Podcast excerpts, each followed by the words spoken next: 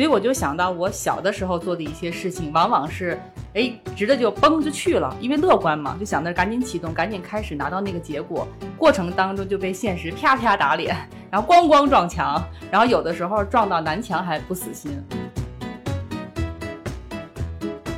你看似他悲观，你不如把他理解是他对很多事情其实是比很多乐观的人更客观。呃，我之前想过这么一个问题：如果我要选一个人当我的同事的话，就我大概率会选一个很细心的人、很谨慎的人。我我因为我觉得这样他会少给我添麻烦。但如果要选一个人当我的 leader 的话，我大概率会选一个就比较开心的人。因为这样的人没压力，所以最终还是发现了气氛组的人适合当领导。对，自己比较比较紧的人，他有的时候那个放开啊是不容易的。自己比较松的人，他可以找一个紧的人跟他一起干活。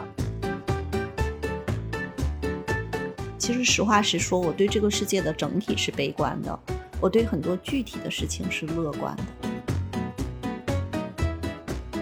做新事情的时候，有些人是更快乐的，想要去翻越那个山峰；有些人可能看到是一个小水沟，觉得是隔着特别大的一条河。本期节目让我们特别感谢 iTalki 的特别赞助支持。iTalki 是一个已经成立十五年的全球语言学习社区。全球有上千万的语言学习者在这里学习外语，英、日、韩、法、德、西，一百五十多种语言都可以来这里学习。来 iTalki，跟着全球宝藏外教一对一在线学习，开启高质量课程。不管是日常口语对话，还是准备语言考试、工作面试等，你都可以在 iTalki 找到适合自己的学习方式。而且啊，时间自由，预算灵活，只要上一课付一课，不用充年卡。或一次性购买很多课程，特别适合学生党和上班族。感兴趣的朋友们可以进 Show Notes 戳链接，就可以开启你的 iTalki 的语言学习之旅了。另外，我们还准备了听友福利，听完本期节目，在留言区互动，我们将从中抽取三个优质留言，送出五美元的课时券，先到先得。期待你的互动。欢迎大家收听十人十集，我是舒阳。我是赵楠，我是薛逸然。世界上没有完全相同的两片叶子，也没有完全相同的两个人。看到差别，才能互相理解；关照他人，才能认识自己。有一句话说：“悲观的人永远正确，但世界是属于乐观的人的。”这一期我们就打算来好好聊聊这一对经常被讨论的特质。首先，还是问一下依然老师和楠姐，你们觉得自己是乐观的人还是悲观的人？为什么？我觉得楠姐是乐观的人。楠姐自己觉得呢？对我，我可能不算极度乐观啊，但是肯定也是算很偏乐观的那种。对，你觉得你的乐观表现在什么方面呢？呃，我就回想了一下，一件事情发生的时候，通常我会有什么样的表现？比如说，无论是在工作当中还是生活当中，当别人提到一个事情可以去做的时候，这件事很新鲜，就激发了我的好奇心。嗯，然后我马上脑子里面就会出现一个那件事情成功的画面。哦。然后就会去想怎么把这事儿干成，对，就是我通常是这个路径。然后呢，还有一个呢，就是因为刚才依安老师说楠姐是很乐观的，其实这个里边也有一点，就是我们经常会说到的风控意识。乐观的人往往他风控是弱的，就他不会先想到问题或者风险。所以我就想到我小的时候做的一些事情，往往是哎直着就嘣就去了，因为乐观嘛，就想着赶紧启动，赶紧开始拿到那个结果。过程当中就被现实啪啪打脸，然后咣咣撞墙，然后有的时候撞到南墙还不死心，这个可能又加了其他的野性性格特质哈。对对对，但但是这么多次的撞墙不会让你悲观一点的吗？不会呀，因为他很多次还是能做成啊。对对对，他有他是有正反馈的。对对对，所以撞墙不是重点，你应该说自己做成了。对。就像依安老师说的，持续有正反馈，而且即使有的时候，因为随着年龄的增长，我们可能经历也会增多，有一些事情不情，我们也会知道它不是完全我个人的原因，可能有一些外部的原因或者其他的原因。对，这我就笑了。就是这两天呢，为了准备这期节目，我特意又去听了很多跟积极心理学相关的内容。积极心理学对于乐观啊，其实和悲观啊，它就是说一个人遇到困难、问题、挫折的时候，他是如何解读的。像楠姐说，这个事儿我撞墙了，我没做成，但是我会客观的去分析，不完全是我的原因。就像昨天我和楠姐跟一个朋友聊天，她说：“哎，原来遇到问题，她觉得是项目上的问题，后来觉得是我们公司的问题，后来觉得是我们行业的问题，后来觉得是整个经济形势的问题。你看她这种归因方式，哈，就让我想到我跟楠姐都一直在清华上心理学的一些课程。李红老师呢有一个特别震撼的视频。”就是比如说，我们现在是一个人，他站在北京的某一个地方，比如说他站在他家啊，他还不显得太小。但是呢，随着这个往上拉，往上拉，拉到了整个的宇宙，那地球都那么小呢，更何况我们一个人。其实，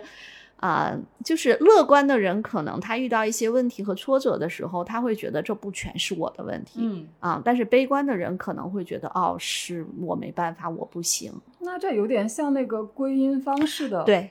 对，是的。其实嗯我去看了很多积极心理学方面对于乐观和悲观的，呃，这种描述，他也是说其实是跟归因方式有关。嗯其实刚才我开玩笑逗楠姐说，我们楠姐肯定乐观。那我们家女儿有时候也跟我说，你不要太乐观。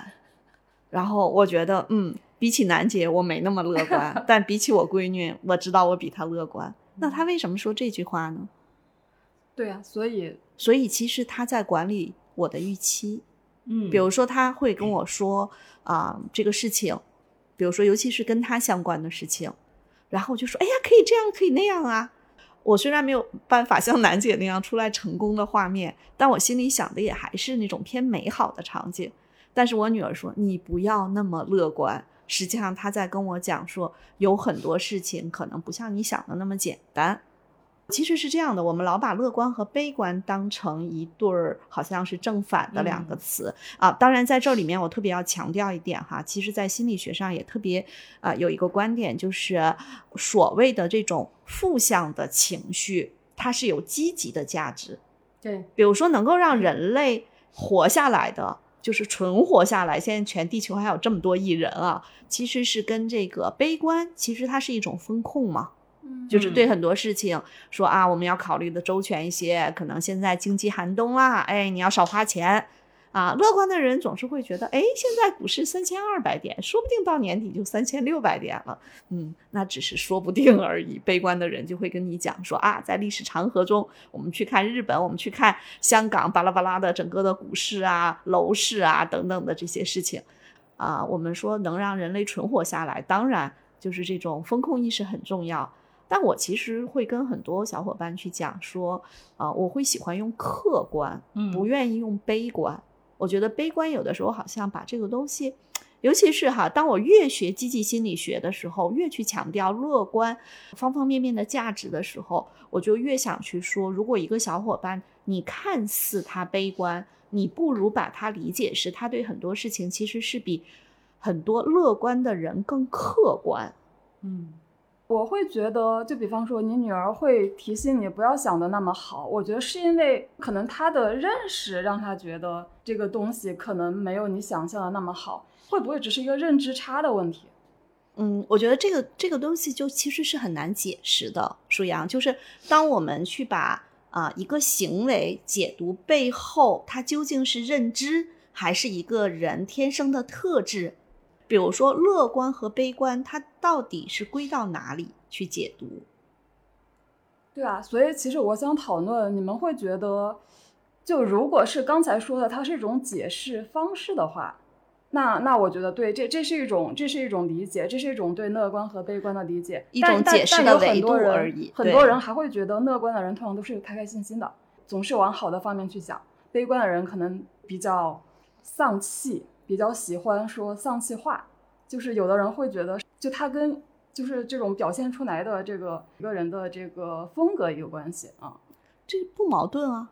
嗯就是你看起来一个人开开心心嗯啊，很有可能是他对风险啊关注的没有那么多啊，也可能是他的解释方式，他会觉得哎总会好起来啊啊，他的归因方式说这事我没做成，也不是我没做成啊，可能有各种各样的因素啊啊。但是呢，我们看到那些啊、看起来有一些悲观情绪啊，只是我说看起来，他可能对问题的那个思考会更深，他想的嗯也会方方面面会更周全。嗯我觉得这两个不矛盾。我倒我没有我没有说他矛盾，我是说他其实是两种不同的情况，就感觉是两个不同的问题，就是解释方式是一个问题，然后一个人他更容易开心还是更容易丧气，我觉得那他们有没有相关性呢？这个就不知道呢。我觉得有的时候好像是没有相关性的，因为如果是解释方式的话，如果这个东西失败呢，我也是不太喜欢自我归因的。嗯，但是我我会觉得，我很多时候就是会就是会天然的会觉得天底下没有非常好的事情。嗯，对，所以这是其实这是叫客观嘛？我觉得其实，比如说你呃，就是我们如果去想一想，刚才你说的天底下没有呃太好的事，这是客观嗯啊。所以我其实前两天也在跟朋友聊哈，就是我们没有办法从学术上去很精准的定义这三个词：乐观、客观和悲观。啊，我特别想聊的，在这期节目中其实是三个问题。第一个就是乐观也好，客观也好，悲观也好，如果我们把客观当成是一种认知，更像是比较理性的认知。然后舒阳小姐姐刚才说的，有些人他天生就乐呵呵，比较乐观；有些人天生好像也不叫天生啊，就看起来乐呵呵；有些人看起来稍微有一点上，然后考虑事情的时候总是嗯那样的。那这是一种天生的特质吗？第二个问题是说，如果他跟每个人天生会有一点不一样，比如说我很清楚的知道我没有楠姐那么乐呵呵，这时候又会存在一个点说，这个东西是可以培养的吗？那如果是可以培养的，我们在工作中、生活中，是不是有意的、刻意的需要不需要，或者有没有办法去培养自己？第一个是用不用嘛，第二个能不能？第三个点其实是我特别想说的，就是我越在学习积极心理学的时候，我越有一个特别深刻的体会，就是如果一个天生就比较乐呵的人，遇到了他的朋友，遇到一些比较难受的事情，我们经常会说没事儿，都会好起来的。但是这句话会不会形成二次伤害？打着引号的，嗯这是我最近常在思考的一个问题。嗯下一个问题是，你们会在这个乐观、悲观这个层面上，会比较不喜欢跟自己相反的人吗？比如说，会觉得对方很扫兴，如果那个人就比你悲观很多的话，或者会觉得对方太傻白甜，如果那个人比你乐观太多的话。嗯，是这样，因为做咨询的过程中，我们就说一个最有意思的点：如果一个人的审慎排在特别靠前，分析排在特别靠前，他很有可能看起来的确没那么乐观。但是我现在更多的愿意把它解读成客观。嗯但是如果一个人的审慎排三十四，嗯 对，这两天我们在客户那儿就遇到这个问题。这个客户的他们一个小组只有四个人，组长呢是审慎第一，其中有一个组员是审慎三十四。然后我们当时在解读大家的报告的时候，就那个场面非常的就非常的开心，整个他们团队氛围特别好啊。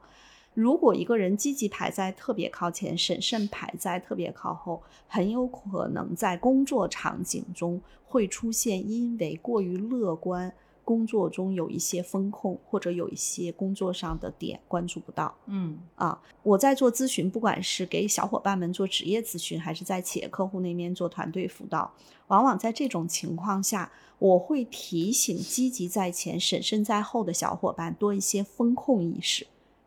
但是呢，如果一个小伙伴他的审慎排的比较靠前，如果他在团队里面做团队的 leader，我可能也会跟他讲说，如果你把小伙伴就相当于都拿绳子绑在椅子上，那大家也就别干活了。我会让他适度的有一些弹性，嗯。甚至在某些重要的控制点加上一些就是控制的呃方法，而不是只是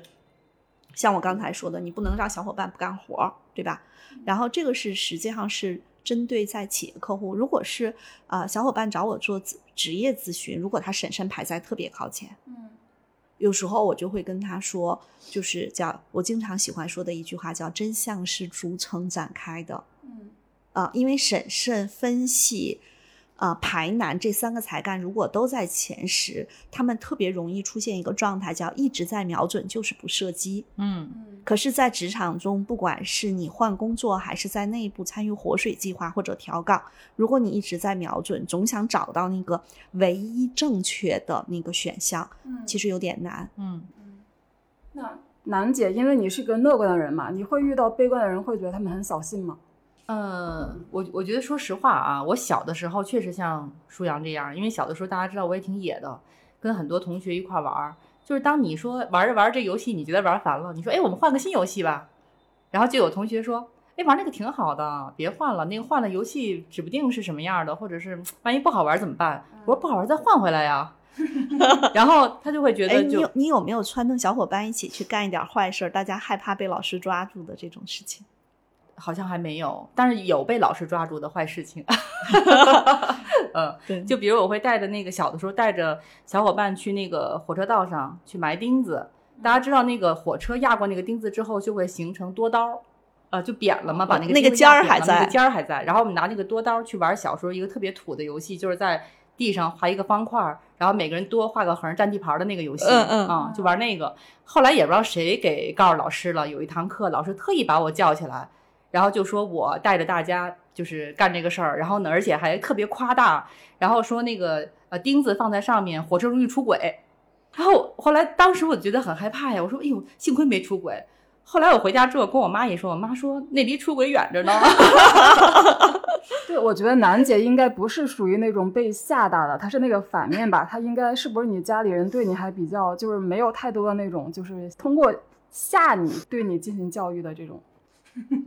其实我自己觉得，我从小生活这个环境吧，因为爸妈是双职工，特别忙，嗯基本上就是呃下了学之后你自己安排你自己的事儿，嗯然后学校也不怎么请老师，因为那会儿学习也不像现在这么卷，嗯所以呢，基本上放学之后就都是自己这个玩儿的这个状态会更多一些。所以爸妈呢也没有太多的教育过。然后我印象里，我跟易安老师提过，有一次办了一件坏事儿，然后我爸妈特别郑重其事的让把我叫在那儿，让我站着，他们去说我。但是还没说两句呢，我就晕了，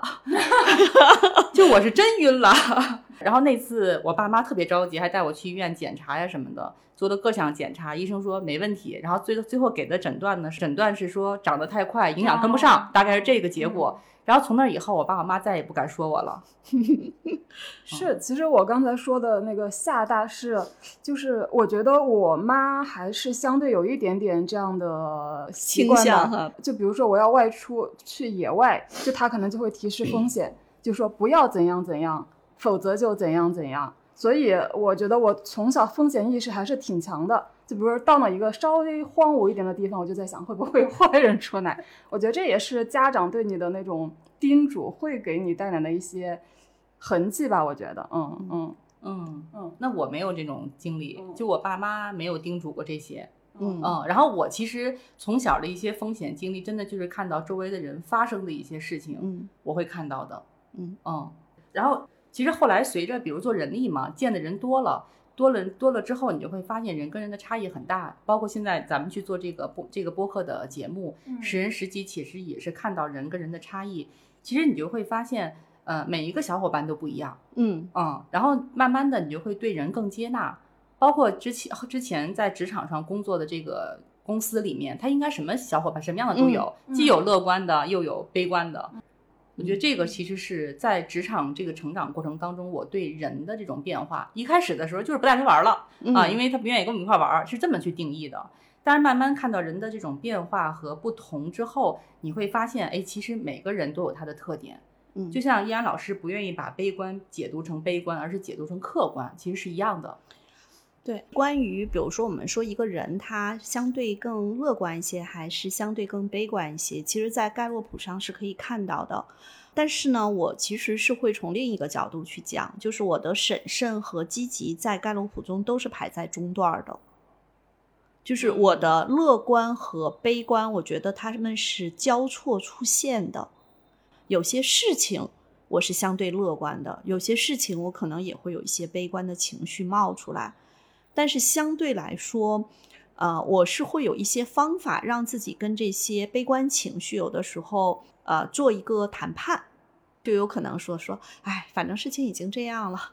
啊，这个事情可能的确是也没有什么回旋余地了，那怎么办呢？那你就接受了吧。当自己能够感受到自己的那种悲观情绪冒出来的时候，我是会去做一些调整。我估计我骨子里还是相对乐观一些。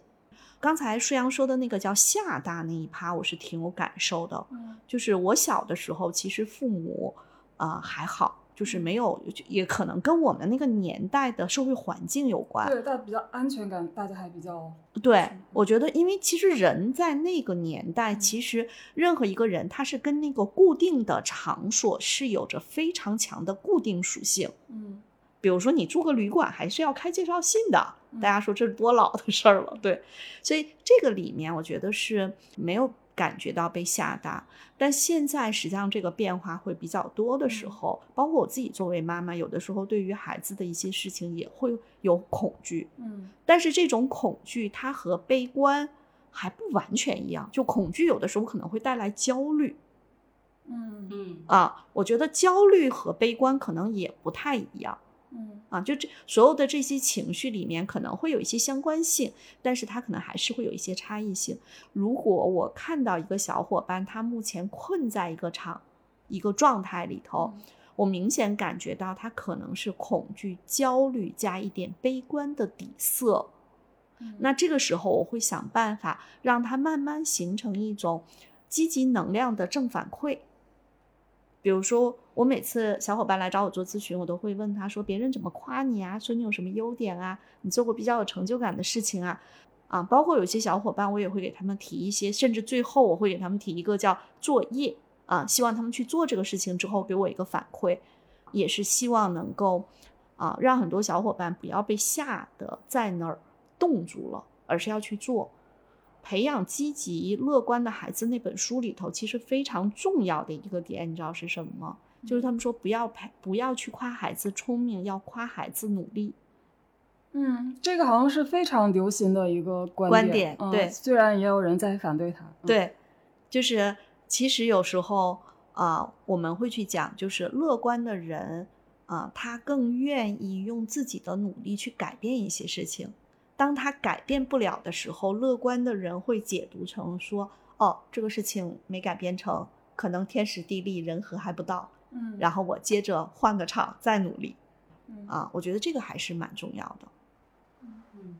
啊，我刚才想到，就关于这个审慎靠后啊，嗯我记得之前就是在听友群里面也有跟审慎靠后的听友聊过，然后呢，就有一个听友他说，他虽然神圣靠后，但是因为在工作中就经常真的是一件事情基本上没有能够成功收尾的，所以导致他现在挫败感非常强，事情都不敢开始，觉得自己就什么都干不好。因为因为其实我是神圣神圣靠前的嘛，我还挺就挺感兴趣神圣靠后的人，因为我觉得就是这个真实世界会给你这个叫什么打击？为什么经历了这么多打击还不能 还不能审慎一点？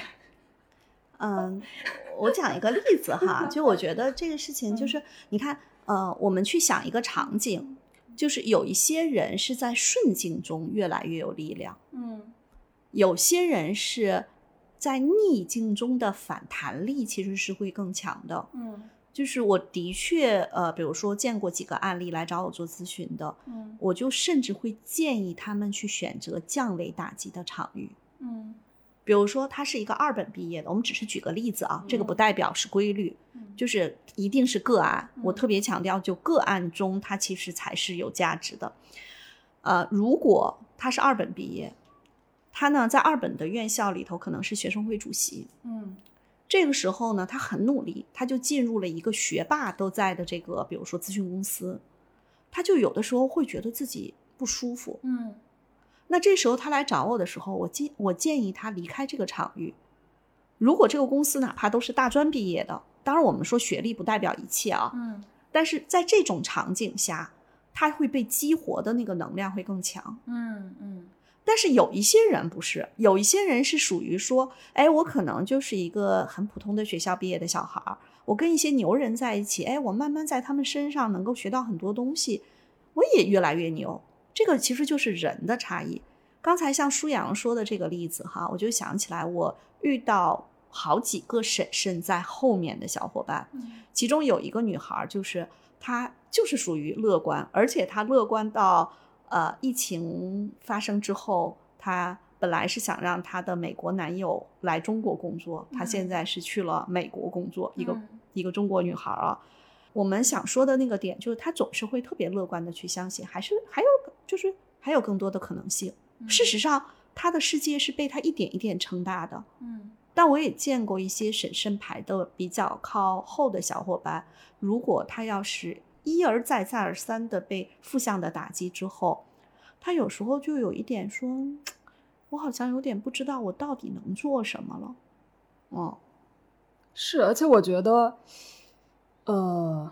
好像因为审慎它是一个执行力的才干嘛，就我觉得在具体的那种执行的事物上，如果你审慎很靠后，真的是会不断的被负向打击，因为就是相当于会掉链子嘛。但是刚才燕老师说的，就是那个女生的那个情况，我觉得她更多的像是在一些人生的重大选择上，她可能很积极乐观，就勇于去就是那个那个撑大自己的这个世界啊。哦，舒阳这个例子特别好，就你这个解读特别好，让我想起了我们之前给一个企业客户呃做盖洛普的解读的时候，他们有一个团队的小伙伴是个女生啊，审慎排在二十七八。然后呢，她是做他们测试项目的负责人，嗯是一个呃四十岁左右的一个女性。嗯后来我在看到她的报告的时候，我就问了她这么一个问题：我说你是不是把这个在工作中用责任这个才干来让你的工作不出问题？嗯但是在你不在意的地方，你是特别的心大。我说是不是在家里的事情上，你觉得都没关系？嗯他说跟我说了这么一句话，他说他儿子可能大概小学三四年级啊，前一段时间嘛，就暑假的时候，他儿子在外头玩到十点半，然后他也不觉得什么，他就会觉得反正在外头玩一会儿就回来了。其实孩子并不大嗯啊。那我们讲这个例子，其实就在讲说，当一个人婶婶在后面的时候，他在工作中用责任来确保不掉链子，嗯所以他不能单独就不能单独看某一个才干，还是要整体去看。对是然后这个小姐姐当时我们实话实说啊，就是我怎么看她都不像婶婶在后面的。嗯后来我们就讲到她在自己家里面的事情，其实是婶婶比较靠后的。嗯。那你们觉得，除了审慎这个才干，还有哪些才干跟乐观、悲观的表现会有关系呢？行动靠前的人一般相对乐观一些，积极呢？积极刚才说了，嗯积极靠积极是最明显的。对，对，因为我们一般来看嘛，积极和审慎很容易一个在前，一个在后。但我也的确遇到过，啊、比如说行动和审慎，行动是油门，审慎是刹车嘛，也是一个容易在前，一个在后。但是他们同时出现在前，同时出现在后的，呃，案例也是有的。嗯嗯嗯，呃，因为积极是关系建立的才干，是吧？对我觉得积极可能就是我我理解的积极啊，可能就是他不仅自己会会比较想的比较积极，他可能也会很积极的去感染别人，是这种感觉吗？其实关系建立这个才干，在我看起来，我就一直觉得关系建立这四个字其实是有误，就是是有误导的。嗯我每次都会在讲盖洛普的时候，在这儿画一颗心。嗯。我觉得它是一种，就是它是和和战略思维更偏大脑，这个是偏更偏那个心理的感受。嗯。嗯。所以呢，积极靠前的人，他不仅对自己乐观，他对整个世界也是抱有乐观（打着引号的），有的时候会有点幻想，嗯。所以他也喜欢周边的环境是积极乐观的。嗯如果周边的环境，比如说举一个例子，如果现在楠姐在某一个啊，我们别说什么地方了啊，某一个单位啊，一说单位大家就知道那是什么单位，嗯所有的人都会跟说。赵楠，你这事儿想的太简单了吧？这个世界哪是这样这样这样？就比如说都是这样的，嗯啊赵楠在里头又会非常的难受。嗯但是呢，如果在另一个单位，比如说我们说，哎，楠姐，比如说在另一家公司，我们说，楠姐，咱们要不试一试这个项目，咱们一块儿去考察一下吧？嗯楠姐说好啊。嗯所以，如果一个人积极这个才干排在前面，如果他所在的工作场景或者生活场景都是这种我们说悲观的这种思考方式或者这种情绪特别多的话，他会想逃掉。嗯嗯，我在这儿补充一点，因为我的我的婶婶确实很靠后，这个是嗯确实是很靠后哈，但是不至于说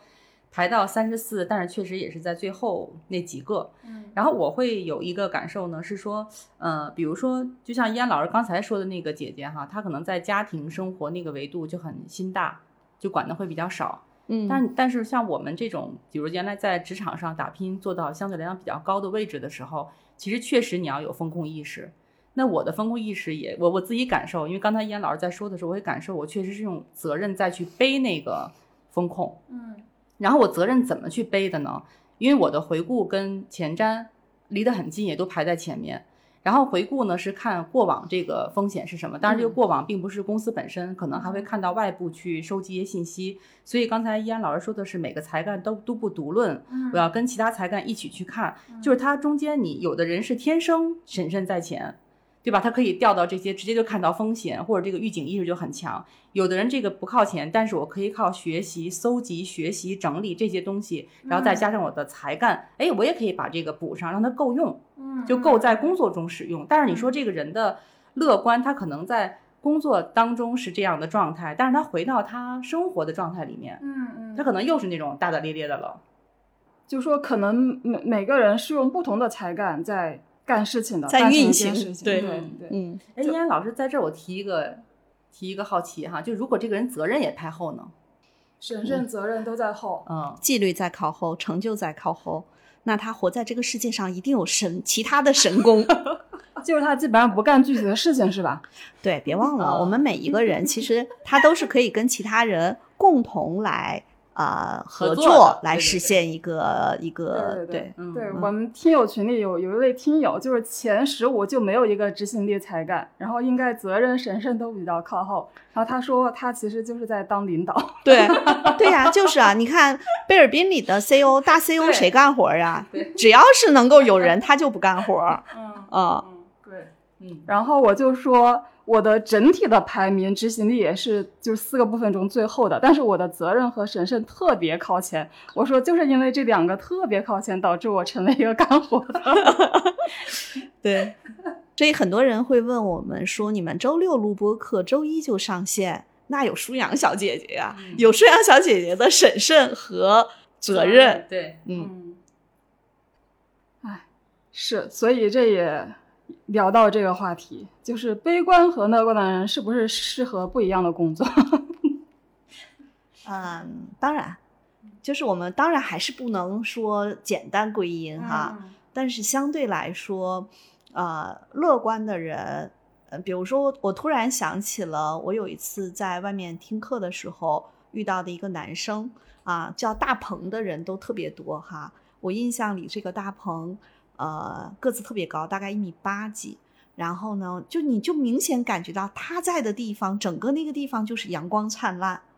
然后他的工作，其实我感觉更像是一个主持人，嗯嗯，就咱就去想嘛，你不管是各种场景啊，嗯只有一种场景主持人不能太乐呵，嗯其他各种场景的主持人都会 特别的乐呵。嗯嗯所以这个，但是你看，这个就我们去讲嘛，就这个岗位其实还是挺需要这个人的这种乐观积极的这个能量，你是能够感受得到的。嗯啊。再有一点呢，就是我们去看一下，我们回想一下那个学校里的老师，实际上什么风格都有，嗯，对吧？对当然呢，你比如说，如果一个特别悲观的体育老师，那大家这体育课上的可能也不太舒服。啊、对吧？所以其实我刚才说到那个大鹏，我特别想问他以前是不是体育老师？嗯嗯，还有一个比较有意思的点，就是我们会发现很多专业技术人员，嗯。看起来就特别乐观的人不多。嗯。嗯。啊。这个呢，并不是说他悲观，我觉得他其实就我说的那种客，更是客观理性一些的人、做专业技术工作，可能大概率会比较适合。嗯。嗯，哎，我再讲个好玩的，舒阳小姐姐以前做过记者哈，嗯啊，我认识一个朋友，他以前是在一个还比较比较顶级的那个杂志做记者，一个期刊，然后他写的文章很好，就在他们当时那个单位也是获了过很多奖。但是经常有错别字。包括他只要给我发微信、发语音还好，他只要给我写发文字，他一定会把薛逸然的“薛”写错。哦，就我这个字写错不容易，对啊，还能写成哪个薛呢？不是薛，就是那个字其实是念毕还是念什么呀？就是呃，就是下面这个它是往写成了一个撇儿，本身它是个封口的，哦，它往每次都是往写一个撇儿。然后我每次看到这个的时候，就想说，怪不得你以前就他因为是出杂志写，嗯就是写那个写错别字。就是被罚钱罚的稿费都 都没了，后来他就离开了媒体，很有意思的一个人。嗯但是他其实就属于那种特别乐观的，所以乐观的人适合去当气氛组。呃，除了当气氛组，其实还特别善于忽悠大家做事情，一起把事情叫众人拾柴火焰高。嗯包括有一些比较嗯没那么乐观的管理者，他的团队有时候也不太容易做大，嗯因为他不肯放手，不肯授权，因为授权意味着风险，意味着可能有一些事情会失控嘛。嗯，又说的适合当领导。其实领导可能也是气氛组的，对，啊，是是是是对，气氛组真的很重要。对，呃，我之前想过这么一个问题：如果我要选一个人当我的同事的话，就我大概率会选一个很细心的人、很谨慎的人。我我因为我觉得这样他会少给我添麻烦。但如果要选一个人当我的 leader 的话，我大概率会选一个就比较开心的人，因为这样的人没压力。所以最终还是发现了气氛组的人适合当领导。对，哎，对我在这儿跟大家分享一个小案例哈，就是我之前的那个工作里面，我不是在那个公司做，就是管呃整体集团的人力跟行政的工作嘛，然后特别有意思，我下面有一个有一个小姑娘，这个小姑娘呢，就是那种像刚才舒阳小姐姐说的，就做事儿特别细的人。嗯然后当我跟她合作的第一个月的时候，我就发现，哎，她有这个特质，我就特别高兴，然后就把她叫过来说，哎呀。我发现咱俩特别互补，然后互补的地方就是他很细，呃，这个确实也就发挥了这个团队的优势哈，因为团队不是单打独单打独斗，更多的是大家在一起，其实就要互相看到彼此的优势，然后在合作之中互补。嗯哎，我说啊，我突然想到一个案例哈，这个小姐姐是上周啊、呃上我微咨询的一个小姐姐，然后呢，她也是做人力的，她做过招聘啊、然后呢，后来转到这个公司做薪酬和绩效。你要看他的盖洛普，就是那种特别靠谱、特别认真、特别负责的。嗯然后呢，呃，我就跟他聊过一个问题，就是他其实挺难成为一个那种特别长袖善舞的 HRD。嗯就是在很多公司里面，那个人力资源的总监，其实有的时候是就是可能也会有那种很很认真、很细致的人力资源总监，但是如果只有认真细致是做不了的，对，它会有非常多复杂的场景嘛。然后我们其实就会聊到说他的这个特点是不是可以改变的嗯啊、后来呢，嗯，有的时候挺难的，因为这个一旦是自己比较比较紧的人，他有的时候那个放开啊是不容易的。嗯自己比较松的人，嗯他可以找一个紧的人跟他一起干活儿。对嗯所以后来这个小姐姐，我就跟她聊，我说你会不会可以考虑，比如说啊、找一些比较大的公司，因为大公司的薪酬和绩效的这个 leader，实际上他的叫高级经理，他的级别不低，收入也不低，而且呢不用去面对那么多复杂的场景。然后这个小姐姐呢，就咨询了一圈儿之后，他还想转到人力资源数字化这一趴，其实他也嗯是适合的。嗯但他说了这么一句话，他说：“依然老师，我问了一些朋友，他们跟我说，人力资源数字化这个岗位其实有点边缘，没有那么重视很多公司。”我说：“但是你想去做人力总监，有的时候不是你愿意不愿意去调整，会出现两个问题。第一个，你是不是真的能调整到位？第二个点是。”呃，一个老板看到你这个特质的时候，他可能也未必把你提拔到人力资源总监，他可以从业务部门调一个总监过来，嗯你依然去做绩效和薪酬模块。嗯所以有很多时候，我们不要去认为一定要在职业发展中站到那个 C 位。然后，如果你是一个更愿意去把专业工作做到极致的人，嗯你把占 C 位当成是自己的目标，那不是咣咣撞墙吗？嗯，对，而且我觉得好像违背了自己的本能了。就如果我的本能是，就是把一件事情做得很靠谱，但是如果你管着一群，可能有靠谱也有不靠谱的人，可能也会很难受，也会很痛苦。对，人嗯是可以通过自己的努力有一些成长变化的，一定的。但是有的时候，有对于某些人，他成长变化的空间可能没那么大，或者说那么大，你付出的代价可能也特别大。嗯，或者说他不是那个方向，我不是往那个方向去成长变化。是的，对嗯对，就比如说刚才说到人力的这件事情，我我回想一下，我之前在组织里面做人力，其实面对复杂场景，我确实内心有一点点小兴奋。嗯呃，我会觉得，哎，又有一些新事儿、有挑战性的去做了，所以跟着我的小伙伴，通常我也会把他们推向这些有挑战性的场景里面去练兵。然后，比如说，举个例子，原来在组织里面，可能 HR 都会去谈过那个做离职面谈，嗯啊、或者是劝退离职这种情况的，公司裁员的这种情况，然后我们小伙伴就会说：“赵总，我谈行吗？”我说：“你谈行啊，没关系，有我给你兜底儿呢。”然后他就会愿意去尝试，嗯但是我是要能够兜得住那个底儿，嗯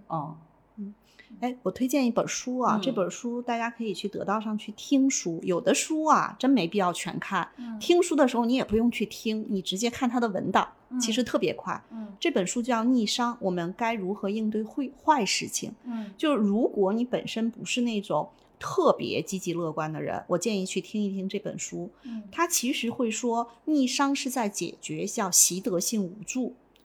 就是嗯有很多人。就乐观的人没有习得性无助，他觉得这事儿不行，哎，再干别的呗。这不行，那我大不了换一个嗯跑道。嗯习得性无助有的时候他是把某一些曾经发生的坏事情当做是永久的，当做是我不行嗯啊。我觉得这是一个点。嗯第二个呢，就是他会特别强调，就是建立自己呃的情绪防火墙，不要去放大那些不好的事情。嗯比如说，如果我这次考试考得不好，然后我可能就会说，哎，我可能这次还是准备不太充分，或者我可能没有找到合适的学习方法。但是如果我放大它说啊，我太不自律了啊，我就是没有好好复习，我就是一个嗯一个一个 loser，那这个事情其实你就没有办法去做调整了。还有一点呢，他会去强调说，你用行动走出逆境，其实要去做一点事情。嗯啊嗯。另外呢，还有一个就是呃，在帮助他人的时候啊啊、比如说我们，比如说我和楠姐都会去做一些辅导。有一些小伙伴，如果他会有这种习得性无助的这种这种倾向，我们在帮别人的时候，一定不是要用我们的方法给到。对，就是有的时候，这也是我这几年做呃一对一咨询特别有感受的一个点。就以前呢，因为我是那种招比较多，我就会跟伙伴说：“哎，你还可以这样啊，你可以那样啊。”但我有的人你会发现，你给他的方法，其实他未必能够用得起来。对，然后我就会想办法说去聊他过去遇到这一类事情的时候他是怎么做的，嗯然后去启动他自己内在的那个资源，让他找到他自己的方法。嗯就我理解，就有的人他可能他的悲观就不是针对自己，他是针对这个世界。就以前我有一个朋友，就他因为就是精力投入在炒股上面比较多，所以也会比较关注这个宏观嘛，嗯宏观局势。然后他就经常跟我说，他说我是一个对世界整体很悲观的人。然后我觉得他说的这个悲观，就跟我们前面讨论的悲观不太一样。嗯嗯但但因为我也不炒股嘛，就现在跌到三千一，其实我也没有觉得世啊，界就已经跌三变悲观千一了。嗯我其实有时候问我自己，我对这个世界是悲观的还是乐观的？嗯其实实话实说，我对这个世界的整体是悲观的，我对很多具体的事情是乐观的。嗯，整体是悲观的。嗯嗯，所以你觉得还要继续跌 是吗？我觉得其实它不是具体跌，嗯是，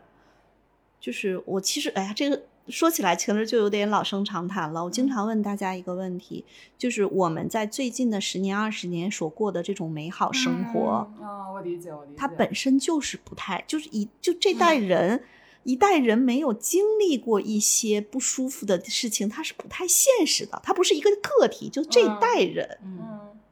就意思是，其实我们之前经历的都是一个很繁荣的、积极的那个部分，你必然会经历对后面那个部分。嗯，所以有时候我说，嗯，我们在这样的一个大的背景下，那你不妨每天把你自己能做的、遇到的小事儿，至少过得舒服一点啊。这不就是陈海贤老师说的那个近的思维和远的思维吗？就我对远的思维其实是会觉得，嗯，这个世界，哎，就差不多就这样啊。但是近的思维就是我把今天或者我手头能做的每一件小事儿啊，我会用更。更乐观的心态去看待吧。然后我当我自己的小环境调整的还 OK 的话，我至少比如说跟我身边的家人、我的合作伙伴、我的客户，我觉得也是相对舒服一点的。嗯，但我现在会觉得，就是你做一点投资，至少关心一下股市，我觉得还是很有必要的，因为你可以感受到整个世界的情绪。嗯，股市有风险，投资需谨慎。是的，加的很对。嗯，然后我想分享一下，从另一个层面分享一下我对乐观悲观的理解。可能我更多时候，就我去去想这一对概念的时候，我可能不会从它是一种情绪，或者说它是一种人格特质上面去想。我们在讲悲观乐观，可能很多时候还是对一个事情的具体的判断嘛。然后呢，这个事情呢，要是跟自己密切相关，那大概率可能是比如说跟自己的工作有关的。嗯，可能是一个具体的什么项目，那我会觉得就是在这样的场景下，就这个悲观和乐观，它更多的体现是体现的是我们对这个外部世界的认识的这个评估，跟我们对自己能力的一个自信程度。好，我想分享就是我的一个前同事的例子，就我这个前同事，他身上这个特点特别明显。我我不说他是一个悲观的人，但他真的是一个非常挑剔的人。就他特别容易对一个东西感到不满，就是说他的眼光非常的高，他的眼光高呢，所以导致他经常去否定或者叫停一些项目。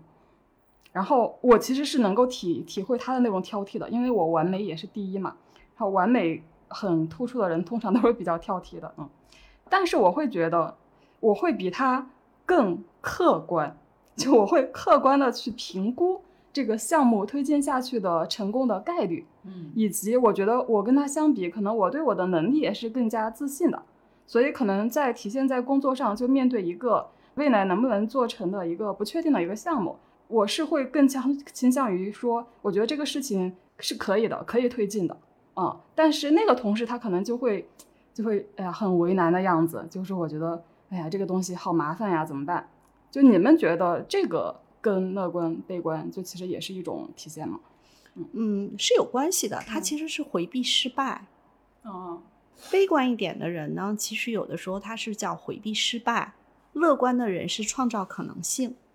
但这个事情呢，就是为什么我们说中间其实有一个客观的按钮？嗯，就是如果我们把客观的按钮点开，并且在认知上让一个人有变化的时候，嗯，就你去想嘛，那个乐观和悲观是一个横轴，嗯，比如说，的确有人极度乐观，有人极度悲观，中间是个客观。那比如说特别乐观的人，我会往回拽一拽；悲观的人，我也会往这面拽一拽。然后拽的过程中，其实是启动他的那种，就如果你看到了他回避失败、回避麻烦。但是呢，你可能会去跟他去慢慢的去探讨。我们其实不要去想回避失败，而是想怎么样用什么样的方式保证这件事情至少达到一个什么样的程度，嗯，及格，对，一个及格是他可接受的程度。然后也会去慢慢引导他说，人的成长其实就是这样一点一点的去突破嘛。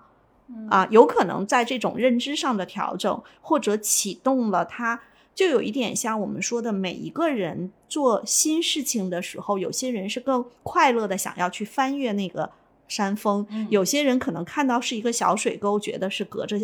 特别大的一条河。但是如果你在上面告诉他说，我们可以有几块垫脚石可以穿过去的话，也是有可能的。所以人的行为认知，包括这种个性的改变，还是有一些啊比较好的积极的方法。能够去帮助大家一点一点去突破那个那个卡点的。我回想了一下，我觉得可能我我整体上是一个偏悲观的人，但是为什么我我好像能够做到尽量客观呢？我觉得一方面还是反馈，就现实世界给你的反馈。可能你一开始是悲观的，但后来你发现，当你虽然很悲观，但是你不得不就是因为责任也好嗯啊，因为这个工作需要也好，你不得不去做一些事情，然后最后这些事情做成了，并且比你预期的更好的时候，你会对自己的能力有一个客观的评估。我觉得，你们觉得乐观还可以怎么去培养？就是如果一个小伙伴觉得想去培养自己的乐观，最简单的三种方式，第一种方式叫运动。比如说，我们知道跑步的时候都会有一些个阶段，就觉得自己喘不上气儿了，跑不动了。有的时候可能就只要继续，可能慢一点，颠儿过去，颠儿过去那个最难受的啊阶段，其实可能也就跑成了。我遇到过非常多伙伴跟我讲说，原来跑步跑两公里就不行了，现在能跑嗯十公里。嗯我觉得这个其实它也是一种力量感。就乐观这件事情，还是要从自己的那个内在的力量感去入手。所以第一是跑步，然后第二个点呢，就是你身边如果多一些乐观的人，跟你共同跨越了一些你原来觉得是不可能的事情，嗯你也会更乐观一些。就是眼见为实嘛。嗯但是呢，就怕说啊、一个特别乐观的人带着你，你不去动啊，那别人也没有办法去影响到你。所以有的时候，我觉得要把自己的心态打开。嗯第三个点特别重要的一点，其实就是就是我们说的小步子原理，就陈海贤老师说的，你可能就从一些小事儿上慢慢去改变。如果你每天给自己就是定一些小任务啊，去完成，然后去找那个正反馈，让自己能够感觉到这种一点点的，就是很微妙的变化，其实你可能也会越来越乐观。我讲一个例子吧，这个是二零一七年的十呃年底，我是第一次当时在清华去听积极心理学的课程，我在班级上遇到了一个朋友，一个同学，呃，我忘记他是广西哪个城市的，他当时呢就是在讲说他带着他呃的孩子们去写这个叫感恩日记、嗯这个变化，我当时其实还是蛮蛮震撼我的，我就觉得嗯，就这么一个感恩日记就发生了这么大的变化。他先生是之前离婚有一个女儿，所以他跟他先生的之前的这个女儿的关系，包括他后来又生了两个儿子，就是一家其乐融融，其实就是通过引导家庭成员写感恩日记。其实你看，我们说感恩日记的背后是什么？其实也是相当于是一种乐观的训练。我觉得是不是他提醒你看到你有的东西？是的，嗯嗯，之前呢，梁宁老师不是在那个就是他的哪门课程里头说过吗？说情绪才是一个人的底层操作系统，嗯然后说愉悦是指引方向的，痛苦能够提供能量，然后恐惧决定边界。嗯嗯、在很多地方大家都会去引用这三个点。嗯然后呢，有一个小伙伴就问了我个问题，他说：痛苦怎么能提供能量？我记得那一段痛苦提供能量，我记得梁宁老师用的就是乔布斯的例子嘛。对，就你忍不了嘛，所以你要去改变嘛。对其实还有一点就是，啊、前一段时间我有一个朋友嗯也是遇到了一些比较让他痛苦的事情。后来我跟他说，人在某成长的某个特定的阶段都会有阶段性的无能为力，但是呢，有很多时候你会发现人他的生命力其实还是蛮顽强的。当他发现这个事情，他如果不去主观上去努力做一些改变的话，这个事情就这样了。所以痛苦最开始可能他很痛苦，他需要接纳他的痛苦，但是等他慢慢稍微回过神儿一点的时候，他是人，他就会找办法去解决这个难题。痛苦实际上迫使着他发生了改变。当然，这位小伙伴也是积极排在前面的人，嗯所以他可能会特别能够感受到愉悦指引方向，甚至还有一个点就是特别积极乐观的人，有的时候是回避痛苦的，他是逃。嗯我想起来有一个小伙伴，呃，他呃他不是小伙伴，他四十多岁了。一般这个年龄段找我做咨询，我其实是不太接的，因为在职场中其实挺很难有什么大的改变。嗯但是他把资料发给我之后，我觉得他是相对来说在一个公司做到的级别还比较高，但是因为家庭的原因，他不得不离开了职场。然后呢，一段时间之后呢，就是他是家里的老人生病嘛，他要照顾老人。后来老人离世之后呢，他也很难再回到职场，因为有两三年了。其实我们说，即便他做到一定的职位，也很难再找到合适的职位。嗯然后他来找我跟我聊天的时候，跟我聊他后面再去做什么的时候，聊到了在过去这两三年中，他陪伴家里老人的这个过程中，他会有着非常明显的那种痛苦的经历。我们就不去讲细节了。后来在这个过程中，我就问了他一个问题，我说：如果这个事情，他虽然已经过去了，但你觉得他带带给你最大的一些就是经验也好，或者说给你提供的这种人生的洞见也好是什么？他说：我现在其实特别想去做一些公益的事情，尤其是做跟老人的情感陪伴有关的事情。我说，如果这件事情你去做的话，你是不是会愿意竭尽全力去把这件事情做成？他说对的。嗯后来我说，那你不妨去尝试一下。嗯其实这个就是他自己有了那个痛苦经历之后，他反倒形成了一种更大的力量。说我过去的那种在商业化的公司里面的事情，他一直跟我说那个事情我我再让我回去也不是没有机会。他说，但是好像我也没有提提不起劲儿来。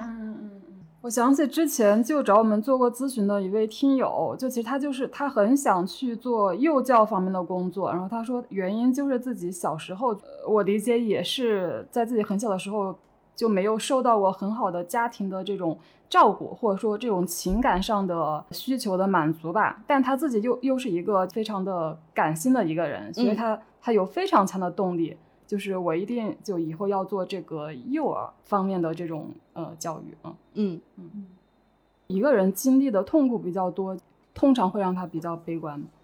我我觉得不是，我觉得嗯还是看人。嗯就是乐观的人经历的痛苦，他会把痛苦解读成不是痛苦。嗯嗯，我觉得可能对乐观的人来讲，痛也也有痛苦的时候，它可能是一种体验。就反正对我来讲，我觉得它是一种体验。嗯，嗯所以就是说，虽然悲观的人，他们呃有的人他们对痛苦的这个感受更加强烈，或者说这个一件事情一个负面的事情会给他们带来更多的痛苦，但是这也未必不是一件好事情，因为他们可能会从中汲取这个人生的这个动力。哎，我突然想起，我今天上午还是什么时候看过一篇文章，他也在讲，就是有很多人，呃，后面比较有成就，都是因为他的童年或者他年轻的时候有很多缺憾。当然不代表看到我这样的对，不代表是有缺憾的人嗯一定成功。嗯但是呢，他对成功人士的那个分析说，有很多特别成功的人是有缺憾。其实这也就理解了我们说痛苦说就是能带来的那种能量嘛。嗯嗯嗯嗯。好，这期播客咱们就先聊到这。插播一个广告，我们已经在知识星球 APP 上建立了新的根据地，名字就叫“职场真话”，跟我们的聊天体图数“职场真话”同名。知识星球有匿名提问等功能，我们也会把自己重要的所见所闻、所思所想分享和沉淀在这个社群里。同样，你也可以直接加入我们的听友群，入群方式在节目介绍页可见。谢谢，再见。